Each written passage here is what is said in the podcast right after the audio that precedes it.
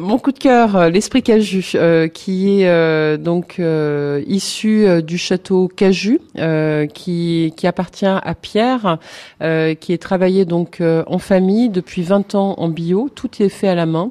L'esprit Caju est né suite aux avaries qui sont arrivées donc en 2017. le vignoble a été gelé à 100% et donc Pierre a pu acheter un peu de, de, de raisin à un vigneron euh, bio du Pays d'Oc, notamment du Nielouch.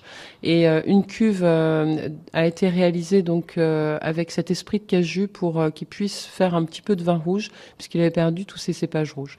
là, on a un vin très étonnant pour le coup, puisque c'est un Bordeaux qui n'en est pas, c'est un Pays d'Oc, hein, je le rappelle, c'est un vigneron bordelais qui l'a réalisé.